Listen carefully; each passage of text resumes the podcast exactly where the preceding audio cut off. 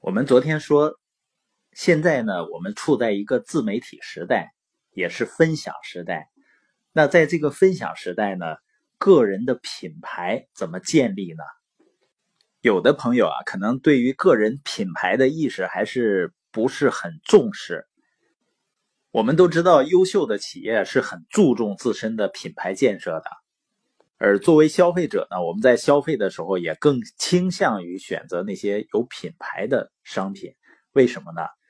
实际上，打个比方啊，一个品牌是什么呢？假设呢有两座五十层高的高楼，它们之间呢有一个天桥，那么我们一般的人走过来走过去，基本上是没什么问题的。但是我说，如果这个天桥呢？两边的栏杆被撤掉了，你还敢不敢在这个高楼之间走来走去呢？你会发现我们就不敢了。虽然你当时在走的时候呢，也并没有扶着那个栏杆，但是当栏杆撤掉的时候，你会感到很恐惧，就会没有安全感。那品牌是什么呢？品牌就是这个栏杆，它是给消费者带来安全感的。那个人品牌是什么呢？实际上，个人品牌也是一个人给别人带来的安全感，或者是信赖感，或者说呢是一种影响力。我们前面曾经说过啊，有的人说话呢好像没有人应付，也就是说了没人听。为什么呢？因为别人啊听不听你说话，不在于你说的对不对，而是他认为你有没有资格跟他说话。那这个资格呢，也就是你在他心目中的那个品牌形象是什么样的？尤其现在呢，有很多的社交工具，包括自媒体，那我们每个人去建立和分享个人的品牌就变得更加重要，因为你只有提升了个人的品牌形象，才有可能改变别人对你的认知啊。而且在你分享的内容的基础上呢，就能够找到跟你志趣相同的人。那布莱恩呢，关于个人品牌的建立呢，他花了大量的时间去论证一个公式。这个公式是什么呢？就说一个人的个人品牌等于别人如何评价你分享的信息内容和信息来源。说白了呢，就是你分享的内容，人们认为就是你。就是你的想法，你想想，我们在朋友圈分享的东西，只能是符合自我认知的，是吧？或者是符合我们自己的公众形象的。那有的人呢，你一看他的朋友圈，他肯定就是个八卦通，总是呢在分享一些热门的小道的消息。如果你认为自己是个幽默的人呢，可能就会经常分享一些笑话。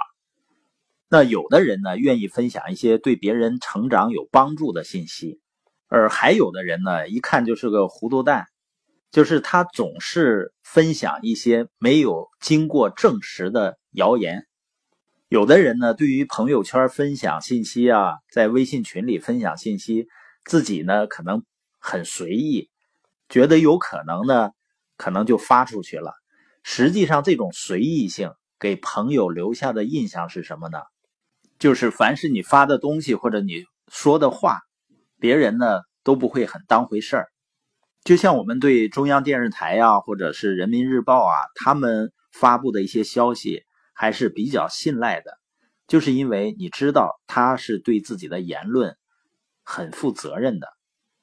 所以我们说，一个人的个人品牌就等于别人如何评价你分享的内容和你内容的来源。那我就会经常建议我周围的朋友呢，要做一个知识分享的社群。这样的话呢，你吸引的朋友，他肯定不会吸引所有的人啊。但是你吸引的人一定是喜欢学习、积极向上的。而有个别的朋友呢，他会因为说怕朋友呢笑话自己，然后不敢分享自己认为一些很好的内容。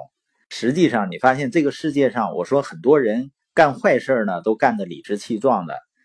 我们有好的内容，却不敢跟朋友分享，那也意味着我们真的要去突破自己内心的一些障碍了。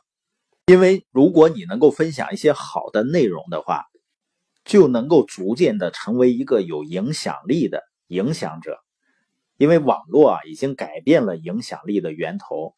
你像以前呢，我们没有办法更多的、更广泛的去影响周围的人，因为人们都受传统媒体的影响。但是现在一切都改变了，人人都能成为有影响力的影响者。那影响力的背后是什么呢？就是信任啊！人们会因为信任一个人或者是团队而愿意接受他们的观点的。所以，社群时代的逻辑是什么呢？你一定要先提供有价值的内容，对别人有帮助的内容，先建立一种影响力和信任度。很多人吵吵说生意难做，实际上生意很简单，关键是你的人脉关系，你的有影响力的人际关系是难以建立的。而在今天这样的一个社群时代，建立一个有影响力的、信任的、认可的人际关系，实际上已经变得很简单了。那我们这一节呢，你需要记住的一个公式就是：你的个人品牌等于别人如何评价你分享的信息内容。